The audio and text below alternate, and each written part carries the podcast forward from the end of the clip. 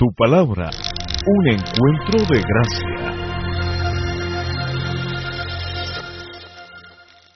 Hola familia, qué bendición estar nuevamente con ustedes en este día compartiendo este servicio digital. Gracias a Dios por la oportunidad que tenemos de reunirnos para compartir más de la palabra y aprender juntos algunos conceptos que creo que edifican nuestro corazón, nuestra vida, nuestra alma, nos ayudan a crecer espiritualmente y nos van enseñando cómo hacer la voluntad de Dios en medio de cada área de nuestra vida. Así que yo le invito a que usted esté dispuesto en este momento a recibir la palabra en su corazón. Antes, permítame por favor recordar que, de acuerdo a los anuncios que observamos, el próximo lunes estaremos iniciando el seminario de vida cristiana victoriosa para, en el área matrimonial. Y definitivamente creo que este es, es un momento importante para las familias, porque sé que tal vez estamos enfrentando momentos muy complicados, muy complejos, y necesitamos la dirección de Dios para poder tomar buenas decisiones y poder también desahogar nuestra, nuestra alma, nuestro corazón y poder aprender de la palabra y poder encontrar la esperanza en el Señor. Así que yo quiero animarles a que usted se inscriba, que usted participe junto con su cónyuge, también es para solteros, para que vayan aprendiendo. Les animamos que inviten a otras personas, tal vez amigos, vecinos, personas que usted pueda saber que tal vez están enfrentando problemas en su hogar, en su matrimonio, y que puedan aprender la dirección de Dios, puedan resolver estas cosas y que sea el Señor haciendo milagros en medio de ellos. Así que quiero invitarles a esto particularmente. Hace un par de semanas, unas cuantas semanas, empezamos a ver un estudio aquí en el servicio digital basado en el libro de Efesios capítulo 1, versículos 15 en adelante, y el título que dimos a este estudio es una oración profunda, porque el apóstol Pablo, en su ánimo de fortalecer la iglesia en Éfeso, de motivar a la gente, tanto hombres como mujeres, a seguir al Señor, a mantener su corazón firme, a fortalecerse y madurar y crecer, él habla y les muestra que Él realmente ora por ellos, que Él está interesado en su corazón por esta iglesia, que Él desea verles a ellos caminar en la fe cada día más y más. Y en medio de esto, en el capítulo 1, después de haber hablado de las bendiciones espirituales, empezamos a hablar de esta oración que Él levanta delante de Dios. Tres cosas importantes. Sin embargo, antes de esto, nosotros analizamos que eh, esta iglesia se caracterizaba por dos cosas y quiero simplemente recordarles y animarles si no tuviste la oportunidad de ver esta enseñanza, que la busques. Búscala en nuestro canal y allí vas a poder encontrar una oración profunda en el libro de Efesios capítulo 1, versículo 15 en adelante.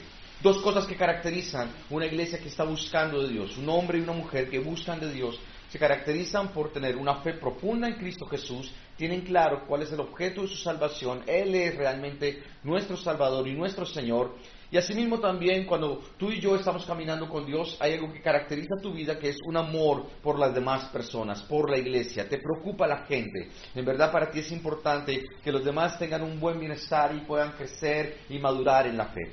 Y basados en esto, el apóstol Pablo entonces continúa hablando eh, en este texto que quiero compartir y leerles a ustedes el día de hoy.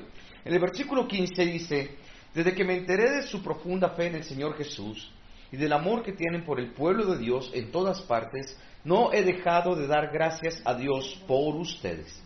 Los recuerdo constantemente en mis oraciones. Y dice en el versículo 17, y aquí encontramos esto, y le pido a Dios, el glorioso Padre de nuestro Señor Jesucristo, que les dé sabiduría espiritual y percepción para que crezcan en el conocimiento de Dios. Y aquí encontramos esta primera necesidad de esta iglesia en lo espiritual. Esta primera necesidad que reconoce el apóstol Pablo que es importante. Y si es importante para ellos, es importante para nosotros también. Era una iglesia, recuerde, una iglesia que tenía una fe profunda en el Señor Jesucristo, de acuerdo al texto en la nueva traducción viviente, y asimismo también tenía amor por la iglesia en todas partes. Sin embargo, algo en lo cual tú y yo tenemos que seguir creciendo en nuestra vida y en nuestro corazón es en esto, porque encontramos allí que tú y yo vamos a necesitar o tenemos la necesidad de sabiduría y percepción espiritual.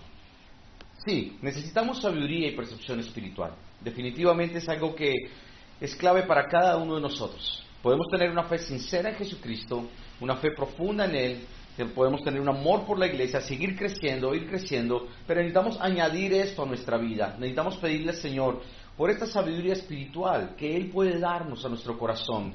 Esta sabiduría que nos permite tener también más discernimiento, Eh, en otras versiones aparece la palabra revelación o discernimiento, eh, esta percepción importante que tú y yo debemos tener de los asuntos espirituales que aparecen a través de la palabra. Y definitivamente cuando tú y yo estamos creciendo en la fe, cuando tú y yo estamos creciendo en el conocimiento del Señor, esto nos ayuda a entender las cosas que Dios tiene para nuestras vidas. Y eso nos va ayudando a madurar, y nos va ayudando a ir cada día más allá. Aquí dice literalmente que es importante esta sabiduría espiritual y esta percepción o revelación o discernimiento para que crezcamos en el conocimiento de Dios. O sea, no es simplemente para eh, enriquecer nuestro ego, el hecho de que podamos ser sabios, no, lo que realmente busca esto, esta, esta oración del apóstol Pablo, es que tú y yo podamos crecer en el conocimiento de Dios, que podamos acercarnos más a Él a través de este discernimiento especial que Dios nos da, de esta percepción de las cosas espirituales, de esta revelación que Dios nos da y esta sabiduría que nos lleva a aplicar de la manera correcta, nos lleva a poner en práctica los principios que Dios nos enseña. Y qué bueno es cuando tú y yo podemos entender que la palabra en verdad trae una aplicación. El Espíritu Santo hace su parte en nosotros y eso es maravilloso, porque Él es el único que nos va dando la convicción de cambio, de transformación. Él es el único que puede romper cadenas y ataduras en nuestras vidas. Claro, obviamente tú y yo tenemos que disponernos y el Señor va a poner tanto el querer como el hacer por su buena voluntad en cada uno. Tenemos que permitir que el Espíritu de Dios obre en nuestro corazón y clamar al Señor para que Él nos ayude. Clamar al Señor por sabiduría, clamar al Señor por percepción de las cosas espirituales, porque mira, muchos de nuestros problemas, lo que hoy estamos enfrentando en casa, en las finanzas, en algunas áreas de conflicto, tienen una raíz espiritual en nuestras vidas. Cosas que tal vez vienen de un pasado, que tal vez no hemos entendido y lamentablemente nos afectan. Situaciones que no se han arreglado del pasado, hoy en día están generando muchas situaciones difíciles que no nos permiten avanzar, que no nos permiten prosperar, que no nos permiten salir adelante y lamentablemente afectan nuestras relaciones con otros, nos lleva al divorcio, a la separación, nos lleva al abandono, a sentirnos solos, vacíos, abre una puerta a la depresión y Dios dice, mira, yo no quiero eso para ti, tú puedes estar seguro, tú puedes tener paz en tu corazón de saber que Dios no quiere eso para tu vida. Entonces, en ese orden de ideas, tú y yo necesitamos pedirle a Dios sabiduría, esa sabiduría que viene de lo alto y acercarnos realmente más a Él. Dice la palabra en Santiago capítulo 1, versículos 5 y 6. Santiago capítulo 1, versículos 5 y 6. Si alguno de ustedes no tiene sabiduría, pídasela a Dios. Él se la da a todos en abundancia, sin echarles nada en cara. Eso sí, deben pedirle con la seguridad de que Dios se la dará. Qué hermoso este, este, texto, porque Dios reconoce que posiblemente, claro, nos falta sabiduría. Y creo que no tenemos que ir más allá, simplemente veamos las consecuencias de nuestras decisiones del pasado para darnos cuenta que creo que nos falta sabiduría. Tal vez en unas áreas más que en otras. Y sabes, definitivamente necesitamos pedirle a Dios que nos ayude. Él dice, te falta sabiduría, pídeme sabiduría. Yo te daré esa, sabiduría de lo alto, dice la palabra de Dios. Pero cuando la pidas, lo que la escritura te muestra y te enseña es que lo hagas con fe, creyendo que Dios de verdad te la va a dar. Ahora, esta sabiduría no es simplemente para enriquecer tu conocimiento. Sabes, en la Biblia encontramos el ejemplo de un hombre muy conocido en la historia, bíblica y muy eh, mencionado en diferentes ambientes. Creo que ustedes también lo han escuchado es el rey Salomón. Y este rey Salomón se caracterizaba por algo muy particular porque en medio de la historia de su vida hay algo que llega un momento en donde él le pide a Dios sabiduría. Eh, Dios le dijo, pídeme lo que quieras y él, y, y él pidió sabiduría. Esto le agradó mucho a Dios y obviamente sí era un hombre muy sabio.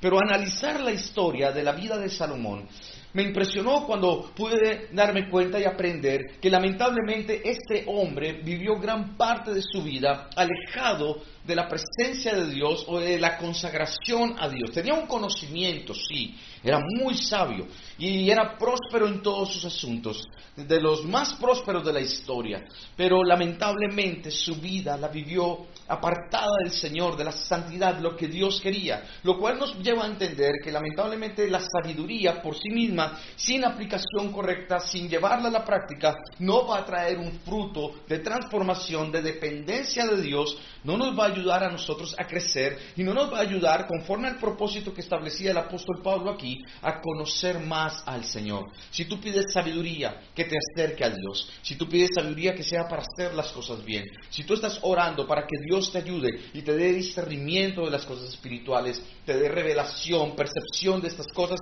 que sea realmente para llevarte a una dependencia completa del Señor, para que cuando tú ores Dios te muestre cosas, para que cuando tú clames el Señor te revele, te ilumine, abra tus ojos y te permita ver tal vez cosas que antes no podías ver. Y también te lleve a saber cómo orar eh, de una manera más intencional, eh, cuando leemos la palabra, cuando tomamos decisiones, que ya no sea de acuerdo a nuestros propios deseos o caprichos inclusive, sino que tal vez tus decisiones sean inclinadas realmente por la voz de Dios, que en medio de esa sabiduría espiritual te muestra el camino por el cual tú debes seguir. Yo creo que es hora ya de parar, de tomar decisiones eh, motivadas simplemente por las emociones. Yo creo que ya es hora de parar, de tomar decisiones que simplemente eh, son por conveniencia o pensando solo en nuestro bienestar. Pidámosle a Dios dirección, pidámosle a Dios que nos ayude y clamemos al Señor para que nos dé esa sabiduría y que de aquí en adelante tú y yo podamos dar el fruto que Él espera y que en verdad pueda ser de testimonio al corazón de otras personas.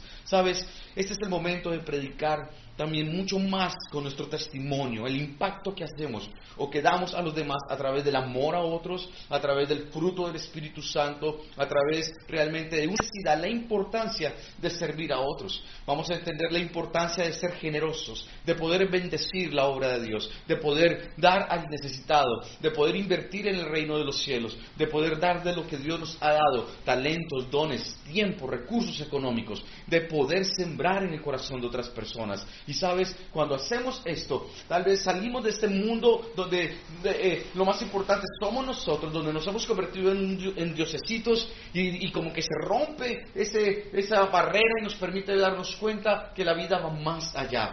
Tú hoy en día puedes darte cuenta que definitivamente los tiempos son cortos no sé si alcanzas a percibirlo no, pero es como si el tiempo pasara mucho más rápido. Este año va volando.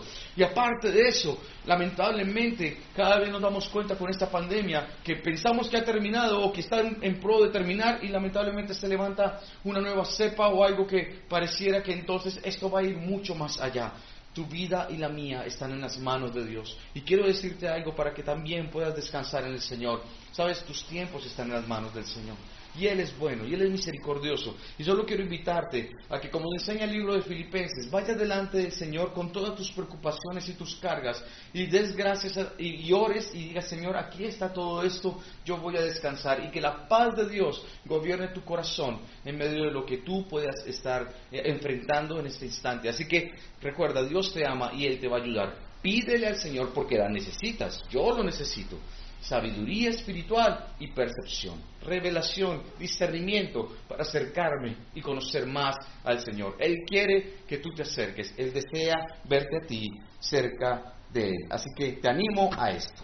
En el versículo 18 encontramos la segunda petición del apóstol Pablo cuando él piensa en la iglesia. Realmente esto es del corazón de Dios cuando piensa en ti y en mí. ¿Qué anhela Dios? Porque lo necesitamos. De acuerdo al texto bíblico, la Biblia lo que dice aquí es que necesitamos que Dios ilumine nuestro corazón. Mira lo que dice el texto.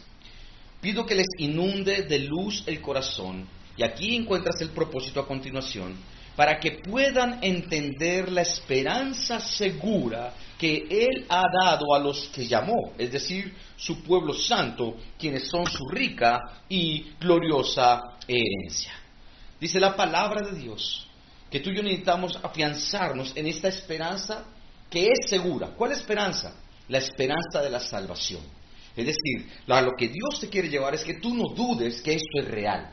El cielo es real, la eternidad es real, Dios existe. Como estudiábamos anteriormente al hablar de la fe, recuerda que si tú quieres agradar a Dios, acércate con fe. Y lo primero que debes hacer es creer que Él existe y que Él recompensa a los que le buscan. Esto dice el libro de Hebreos capítulo 11 versículo 6. Y en este orden de ideas, cuando tú y yo nos acercamos a Dios de esta manera y cuando estamos dispuestos porque entendemos que la esperanza es real, que es segura, nuestra forma de ver la vida va a cambiar, porque tus prioridades van a cambiar, porque ahora te vas a dar cuenta que es importante invertir en tal vez áreas de tu vida en las cuales antes no invertías. Mira, yo te digo de corazón, si tú quieres ver un milagro, tienes que invertir realmente en las cosas del Señor. Búscale a Él, darle a Dios el primer lugar. Empieza a orar, empieza a clamar, empieza a dedicar tiempos donde tal vez necesites tener un espacio para el ayuno, un espacio para la oración, tal vez tú y tal vez con otros también que te apoyen, un tiempo para buscar más de la palabra, buscar respuestas del Señor a través de la escritura. Tú necesitas tomar decisiones en tu vida porque necesitas afianzarte realmente en esta promesa maravillosa de la eternidad.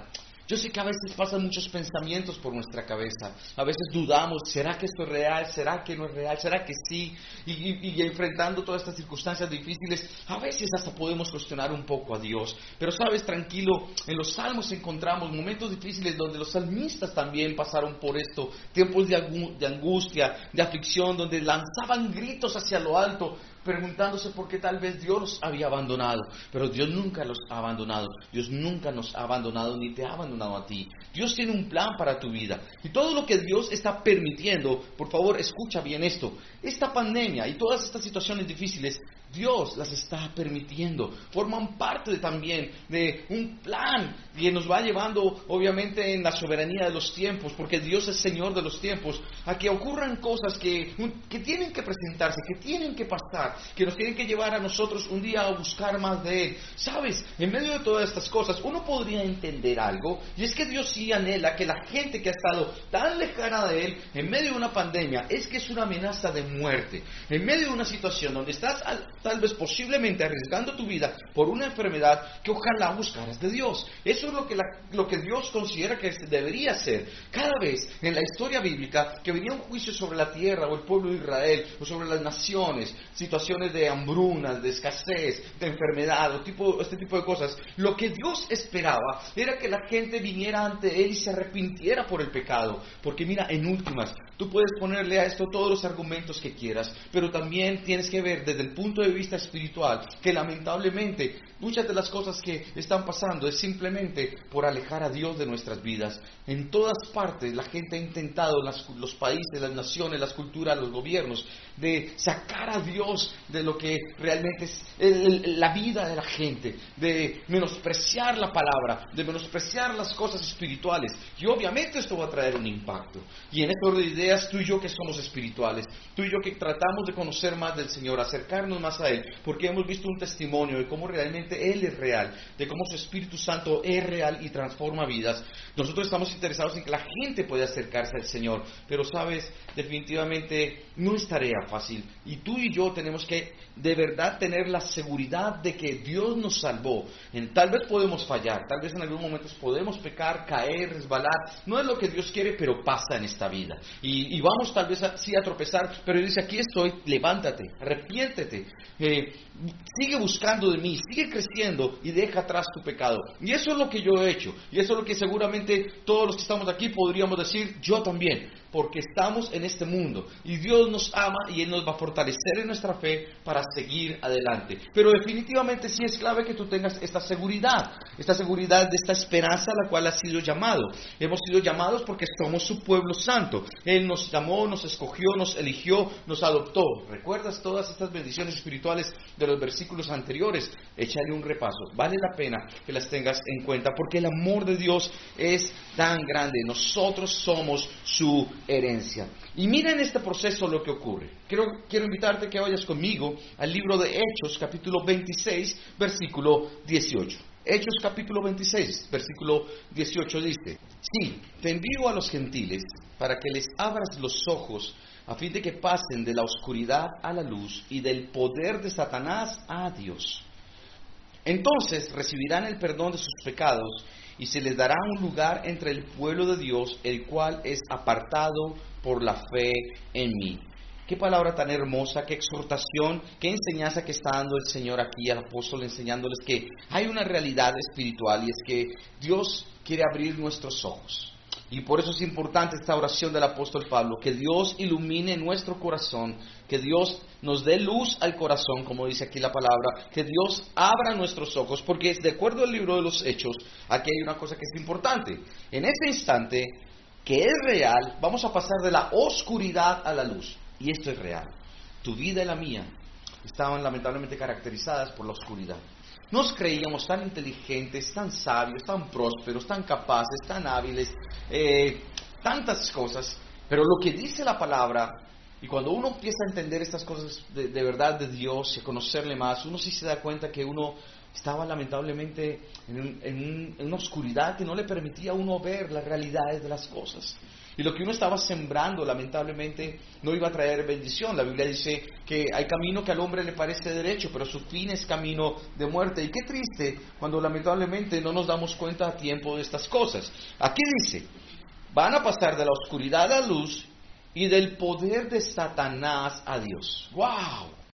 ¿Qué menciona aquí la palabra que tú y yo deberíamos saber? Que si hay un poder, que si hay una autoridad y que si hay un señorío del enemigo sobre nuestras vidas cuando estamos viviendo en oscuridad, cuando estamos viviendo sin Dios, cuando eh, decimos que creemos en Dios pero vivimos como si Él no existiera, cuando sacamos a Dios realmente de la ecuación de nuestra vida, cuando Dios no es tan relevante, cuando definitivamente lo vemos solamente como religión, cuando tú estás lejos de Dios, quien ejerce poder y autoridad sobre ti, dice la palabra, es el diablo nuestro enemigo espiritual. Y el diablo lo que intenta realmente es destruirte y acabar con tu vida y que tú realmente no puedas eh, conocer el amor de Dios y entender realmente esta esperanza segura de salvación eh, por tu fe en Jesucristo. Entonces hay un poder, no podemos obviar esta realidad. Y aunque ahora entendemos que Él fue derrotado y que definitivamente tenemos la victoria en Cristo y que con el Señor eh, vamos en victoria cada día, pues no podemos descuidarnos y no podemos abrir puertas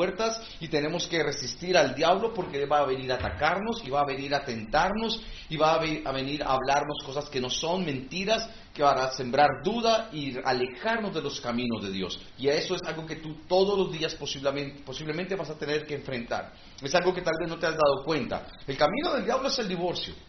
El camino del diablo es una canita al aire. El camino del diablo es, son negocios fáciles. El camino del diablo es la mentira, el camino del diablo es aprovecharte de los demás. El camino del diablo es el orgullo, el ego, el, creer que tú todo lo puedes. El camino del diablo es ofrecerte todo lo que en este mundo quisieras o pudieras obtener. El camino del diablo es satisfacer tus propios deseos. Y esto obviamente es contrario a lo de Dios. Dios te quiere bendecir, Dios te quiere ayudar, pero Dios nunca va a alcahuetear en tu vida aquello que no conviene a tu corazón o que no te va a traer bienestar. Tú y yo nos hemos llenado de caprichos, lamentablemente, y por siempre estar pensando en suplir nuestros propios deseos, los deseos de nuestra carne, tal vez hemos dañado, hemos destruido muchas cosas hermosas, muchas personas hermosas y muchos planes maravillosos de Dios para con cada uno de nosotros. Entonces creo que es importante que podamos recapacitar, porque lo que la palabra enseña aquí en el libro de los Hechos es clave, y Dios va a abrir tus ojos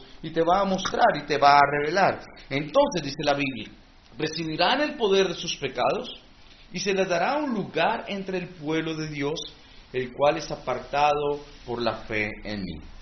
Vaya conmigo a 2 Corintios capítulo 3.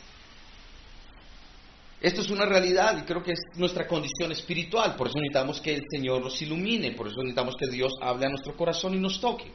Dice la Biblia en el capítulo 3, versículo 14 de 2 de Corintios, pero la mente de ellos se endureció y hasta el día de hoy cada vez que se lee el antiguo pacto, el mismo velo, el mismo velo les cubre la mente para que no puedan entender la verdad. Una realidad espiritual es que hay un velo que cubre la mente de cada uno de nosotros para que no podamos entender la verdad. Esto es algo espiritual y por eso es que tal vez tú y yo eh, nos damos cuenta que nos cuesta entender cosas de la Biblia, que nos cuesta realmente invertir en los asuntos espirituales, que nos cuesta de una u otra manera involucrarnos en las cosas de la iglesia local, que nos cuesta relacionarnos con otros creyentes, que preferimos no, no, no estar cerca sino tomar distancias con las personas, que no se involucren mucho conmigo, que no se acerquen mucho, porque lamentablemente seguimos con un velo que nos impide ver la necesidad de ser iglesia, la necesidad de ser un cuerpo, necesidad de darnos cuenta que yo necesito al otro porque el otro tiene eh, dones y cosas que Dios le ha dado que me pueden edificar a mí. Lamentablemente esta es una realidad espiritual. Hay un velo y esto cubre nuestra mente y no nos permite entender la verdad. Este velo, dice aquí en el versículo 14, puede quitarse solamente al creer en Cristo. Qué bendición tan poderosa. Maravilloso esto. Puede quitarse cuando conocemos a Cristo y creemos en Él, le abrimos la puerta de nuestro corazón y va a empezar a quitarse ese velo. Y muchos de tus temores se van a ir porque vas a empezar a entender que esos temores no vienen de Dios, sino vienen de parte del diablo. Y muchas heridas van a empezar a ser transformadas porque el Señor te va a sanar, porque el Señor te va a ayudar. Entonces, qué importante esto. En el versículo 16, eh, va por favor al versículo 16 de 2 Corintios 3, dice, en cambio, cuando alguien se vuelve al Señor, el velo es quitado, pues el Señor es el Espíritu y donde está el Espíritu del Señor, allí hay libertad. Si estás leyendo conmigo este texto y tienes tu Biblia abierta, encierra esto en un círculo maravilloso, porque el velo es quitado cuando abres la puerta de tu corazón al Señor y el Espíritu de Dios te va a traer una libertad fascinante, una libertad maravillosa para ver esas cosas, a entender, a tener misericordia, a perdonar más fácilmente, a soltar las cargas, a llevar realmente una eh, carga ligera, como que es lo que Dios realmente quiere que tú seas libre conforme a la voluntad de Dios. Entonces allí hay libertad. En el versículo 18 de 2 Corintios 3 dice, así que todos nosotros, a quienes nos ha sido quitado el velo, podemos ver, y mira esto, y reflejar la gloria del Señor. El Señor, quien es el Espíritu, nos hace más y más parecidos a Él a medida que somos transformados a su gloriosa imagen. Y aquí está la clave. El apóstol Pablo ora eh, para que tengamos sabiduría espiritual y percepción y para que se ilumine nuestro corazón. Pero mira lo interesante, el, propósito realmente de la, de la fe y de la vida cristiana mientras estemos en esta tierra es que tú y yo reflejemos al Señor. Mira, por favor, cambia el concepto de que el propósito en esta tierra de ser creyentes es que nos vaya bien y seamos prosperados en todo y nos hagamos ricos y, entonces todo, en la, todo sea color de rosa y entonces Dios tenga que responder a cada oración que yo le hago para, eh, y que responda como yo quiero, porque entonces así Dios me demuestra que me ama, porque si entonces no me da lo que yo le pido, entonces Dios no me ama, o Dios ama más a otros que lo que me ama a mí. Quítate esas mentiras de la cabeza. El propósito de Dios, según la palabra del Señor, es que tú puedas realmente, conforme a lo que dice la Escritura, reflejarlo a Él, reflejar la gloria de Él. Va más allá. Y que tú realmente seas más parecido a Él en la medida en que somos transformados. Qué hermoso porque el texto nos enseña nuevamente que es un proceso en el que somos transformados. Tú y yo necesitamos de Dios en nuestras vidas. Y necesitamos ser transformados, de verdad, créelo que se rompan lazos, cadenas en medio de tu corazón, que se derriben fortalezas que se han levantado en tu vida y que, y que se rompa esa piedra que pueda haber en nuestro corazón, que nos impida amar como Dios quiere que lo amemos a Él y como Dios quiere que amemos a otras personas. Entonces, en ese orden de ideas, mantén esto en lo más profundo de tu vida, dice la palabra de Dios, transformados a su gloriosa imagen. Vuelve conmigo al libro de Efesios, por favor. Y vamos a encontrar el tercer propósito que establece aquí la palabra. Aquí vemos que necesitamos entender el poder de Dios conforme a lo que enseña la palabra. El gran poder de Dios para nosotros, dice la escritura, los que creemos en Él. Y esto es clave, o sea, el poder de Dios se desarrolla en medio de todo creyente. El poder de Dios. Vas a ver de una manera tan grande cuando tú realmente crees en Él. Cuando tú crees que Él existe, Él recompensa. Recuerda lo que hablábamos hace un momento. Y cuando tú estás dispuesto a buscarle o tú estás dispuesto a clamar al Señor, tú vas a ver su gloria en medio de tu vida. Así que quiero animarte a que podamos seguir diciendo. Es el mismo poder, sigamos leyendo, es el mismo gran poder que levantó a Cristo de los muertos y lo sentó en el lugar de honor a la derecha de Dios en los lugares celestiales. ¿Es este poder que transforma? ¿Es este poder que libera, que rompe cadenas, que echa fuera demonios?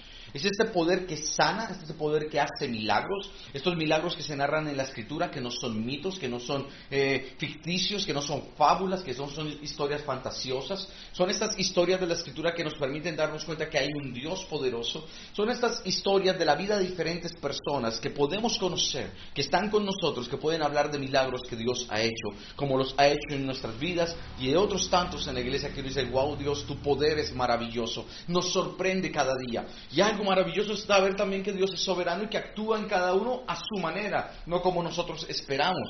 Y hay cosas que definitivamente no vemos que pasan todos los días, pero Dios está haciendo. A veces el propósito de Dios no es el mismo nuestro y Dios está transformando, obrando, sanando, restaurando relaciones de una manera en que tal vez tú y yo nunca podríamos entenderlo o hacerlo.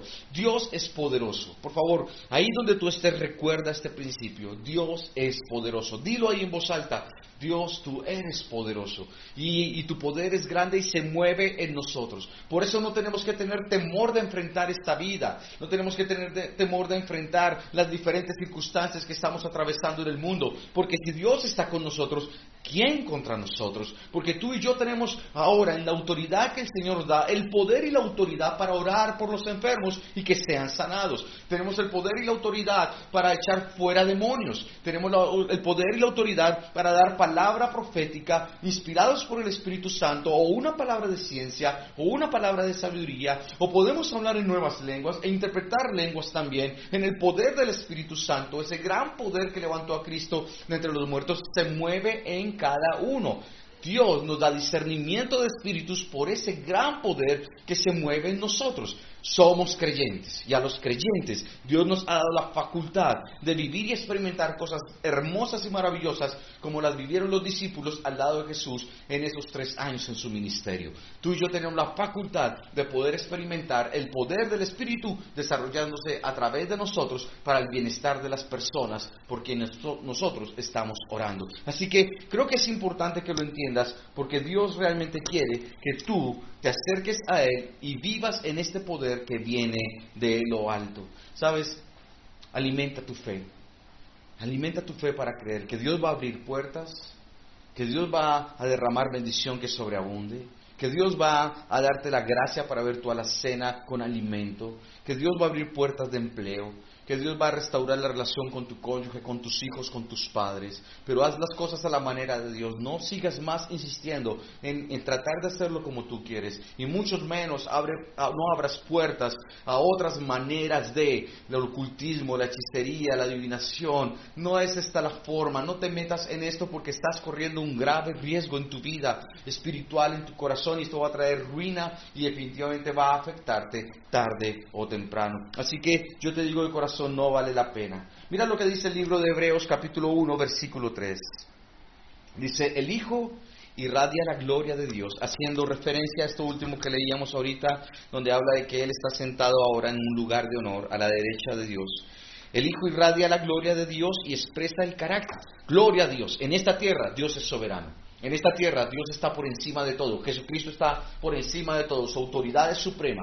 Dios pone presidentes y quita presidentes. Y Dios permite que vengan ciertos personajes históricos a cada nación con el propósito de llevar a esta nación también en, el soberano o en los planes soberanos de Él, a llevarnos más realmente a lo que Dios espera y quiere de cada uno, a buscarle a Él, que una nación realmente se arrepienta, que una nación le busque. No hay nada más maravilloso que ver a través de la historia cómo Dios eh, en diferentes momentos ha llevado a naciones enteras a proclamarlo a Él como Señor y ver la bendición sobre estas tierras. Dios es bueno y misericordioso. No se te olvide que realmente Dios está por encima de cualquier autoridad. Nuestra esperanza no puede estar en un ser humano. Nuestra expectativa frente a cualquier autoridad, ten cuidado porque definitivamente es simplemente eso, un ser humano, es imperfecto. Tú y yo lamentablemente somos buenos para juzgar y criticar y señalar a las autoridades en diferentes aspectos. Claro que hay cosas que no nos parecen, claro que hay cosas que no nos gustan, como nos va a gustar la corrupción. Pero en ese orden de ideas creo que definitivamente tenemos que entender que las armas de nuestra milicia no son carnales, no hacemos lo mismo que la gente hace, simplemente motivados y, y llevados por nuestro inconformismo o por nuestra rabia o por nuestra ira o por nuestro dolor o lo que sea que esté pasando. No, lo que te hacemos tú y yo, lo que Dios dice, porque recuerda, reflejamos la gloria del Señor a través de nosotros y nos parecemos cada día más a Él porque somos transformados a la imagen de Él. Nunca vi a Jesucristo eh, encabezando una revolución contra los romanos, definitivamente no era este plan. Lo que Jesús dijo es, ora por tus autoridades, bendícelas, que se salven, que entiendan que definitivamente esto es lo más importante, porque en nuestro orden de ideas nos damos cuenta que tú y yo pasamos, ellos también pasan, algunos duran cuatro años, en otros países duran seis años, no sé, algunos quieren perpetuarse en el poder. Pero eso es cada quien. A la hora de la verdad, un día llegará el momento en donde ya no estén más por lo que sea. Hay dictadores que ya murieron, ya no están más. Ahora, ¿dónde están ahora? Porque esta es la realidad de la eternidad. Y ahí es donde tú y yo tenemos que darnos cuenta que definitivamente, wow, ¿de qué nos sirve ganar el mundo si nuestra alma se pierde? ¿De qué nos sirve? Estos hombres van a pasar a la historia, ya no van a estar un día. Y tú vives amargado, enojados con unos con los otros. Y en últimas, ¿para qué? A Dios le importan ellos. A Dios no le importa porque sean presidentes. A Dios les importa porque si no abren la puerta de su corazón a su hijo, se pierden y no hay esperanza para ellos. Y a ti y a mí nos debería preocupar eso. Por eso hay que orar por estas personas. Aunque no estemos de acuerdo, aunque no nos gusten, aunque no compartamos los mismos principios políticos. Está bien, eso no está mal. Pero el tema es, ¿qué haces tú realmente cuando Dios coloca en tu corazón esto? La Biblia dice, ora por las autoridades para que se salven, porque esta es la voluntad de Dios. Así que Dios está por encima de todo. Y está por encima de todas las autoridades. También de las potestades espirituales que vienen de parte del enemigo. Recuerda que nuestra lucha no es contra carne y sangre, sino contra principados. Ve unos capítulos más adelante del libro de Efesios, échale un repaso al capítulo 6, versículo 10 en adelante y vas a entender de qué estamos hablando. Aquí dice la palabra que Jesucristo está por encima de todas estas autoridades. O sea, no hay nada que el diablo pueda hacer en contra de ti que prospere, porque ninguna artimaña, ninguna acechanza del enemigo podrá dañarte cuando el Señor está contigo, porque Él es poderoso para guardarte y para cuidarte. Esto dice la palabra de Dios. En el versículo 22 encontramos que Cristo es la cabeza de todo. Dice, dice así, Dios ha puesto todo bajo la autoridad de Cristo, a quien hizo cabeza de todo todas las cosas para beneficio de la iglesia. Cristo es la cabeza de todo. Por Él fueron las cosas, para Él fueron, de Él son, y Dios tiene un plan con todo esto. Cristo es la cabeza para beneficiarnos a nosotros sus hijos. Eso es lo hermoso, eso es lo bueno. Es darnos cuenta que Dios siempre está pensando en nosotros y en nuestro bienestar. Así que entrégate al Señor, no lo dudes más, ya es hora. Y te vas a dar cuenta de todos los planes maravillosos que Dios tiene para tu vida. Y lo tercero, el tercer aspecto en el versículo 23 es que Cristo es la plenitud de todo. Y dice, y la iglesia es el cuerpo de Cristo. Él la completa y la llena y también es quien da plenitud a todas las cosas en todas partes con su presencia. Y qué hermoso, porque aquí encontramos la respuesta tal vez a muchos de los conflictos de nuestra vida. Con su presencia Jesús lo llena todo. Y con su presencia Jesús va a darte a ti plenitud. Porque tal vez tú que te sientes vacío, que te sientes deprimida, tú que tal vez estás luchando con la autoaceptación o tal vez tienes problemas en tu autoestima, tú que tal vez dices no hay propósito y hasta estás pensando en la muerte, en el suicidio, en el divorcio, en abandonar tu familia, en tirar la toalla, en no seguir adelante, en dejarte arrastrar por la enfermedad, en dejarte arrastrar por el dolor. Tú que tal vez estás pensando que Dios no te ama, Dios dice, espera, para, porque yo lo lleno todo. Y cuando tú te llenas de Dios, yo te aseguro que tu corazón va a ser transformado, porque Él fue enviado, Él fue ungido, dice la palabra del Señor, para traer libertad a los cautivos y para sanar las heridas de los afligidos y para traer libertad a los suprimidos de corazón y para dar vista a los ciegos, los que no podíamos ver, los que no podíamos entender. Ahora, cuando Él lo llena, cuando es su plenitud está en nosotros, ¡Wow! ¡Qué maravilloso es! Porque entonces tú vas a darte cuenta que viviste tal vez en una vida de mentiras, que te estaba haciendo pensar que la muerte era el camino, que todo lo que has hecho que te destruye era la, salida. Y Dios dice, no, yo ahora lo lleno todo. No tienes que vivir de esta manera, no tienes que sentirte de esta manera. Cierra la puerta a la tristeza, cierra la puerta a la amargura, porque yo lo lleno todo. Y mi espíritu te trae vida, y mi espíritu te trae libertad, y mi espíritu te trae gozo, y te trae paz, y te trae bondad. Y mi espíritu va a hacer que tú puedas darte cuenta que conmigo tú vas a poder vivir de una manera plena, una vida abundante. Eso es lo que Dios tiene para todos nosotros. Qué hermoso pasaje. Qué precioso mensaje de parte de Dios. Qué oración. Y esto es algo que nos debería llevar a doblar nuestras rodillas, no pedir por carro, casa y beca, sino dame sabiduría, Señor, dame discernimiento, percepción, dame, Señor, luz a mi corazón. Señor, ayúdame a entender tu gran poder, porque tú estás por encima de todo. Señor, tú eres la cabeza de todo y tú lo llenas todo, Señor. No las personas, no el cónyuge, no los hijos. Hoy están, mañana no. No es ese trabajo, no es esa, esa empresa, no es el dinero, solo Dios. Porque todo se puede ir, todo lo puedes perder, pero Dios siempre va a estar contigo. Yo quiero invitarte a que oremos. Yo quiero invitarte a que tengas esto en tu corazón y puedas entender la grandeza de este mensaje maravilloso. Dios quería fortalecer la iglesia en Éfeso y seguramente también en tu corazón Dios quiere ayudarte a seguirlo a Él. Padre de los cielos, gracias por tu palabra en este texto. Gracias por tu espíritu que trae vida a nosotros a través de este texto, Señor. Gracias por la bondad, Señor, de tu obra. Gracias porque tu deseo es que te reflejemos a ti, Señor. Y eso lo hacemos cuando de verdad tenemos una comunión contigo. Y tú dices que el velo será quitado cuando creamos en ti. Y tú dices, Señor, que podremos ver la verdad, entender la verdad, Señor, cuando te recibamos como nuestro Señor y Salvador. Hoy yo te pido que cada persona que hoy está aquí, Señor, observando este programa, Dios, que seas tú llevándoles en su corazón a una verdadera convicción y que puedan anhelar lo que el apóstol Pablo anhelaba para la iglesia en Éfeso, que la gente pueda anhelar percepción, sabiduría espiritual, que seas tú iluminando el corazón, que la gente pueda entender ese poder grandioso que se mueve el Señor a través de tu espíritu en sus vidas. Yo te ruego que nos ayudes a ir más allá en nuestra relación contigo, que nos ayudes a crecer en la fe y que sea profunda, que no nos quedemos, Señor, con esto que simplemente a veces vivimos de ir a la iglesia un día y conformarnos con esto. No, Dios, que ahora en verdad te demos el primer lugar a ti y podamos entender que las raíces de los conflictos desaparecerán cuando tú lo llenes todo en nosotros,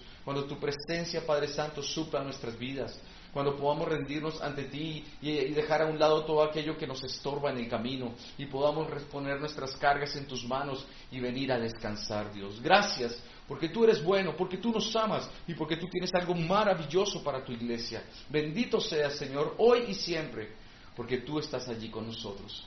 Padre, bendice a cada persona y a quienes tal vez vivían con pensamientos, Señor, de depresión, con pensamientos de tristeza, de temor, de muerte, de suicidio, Señor.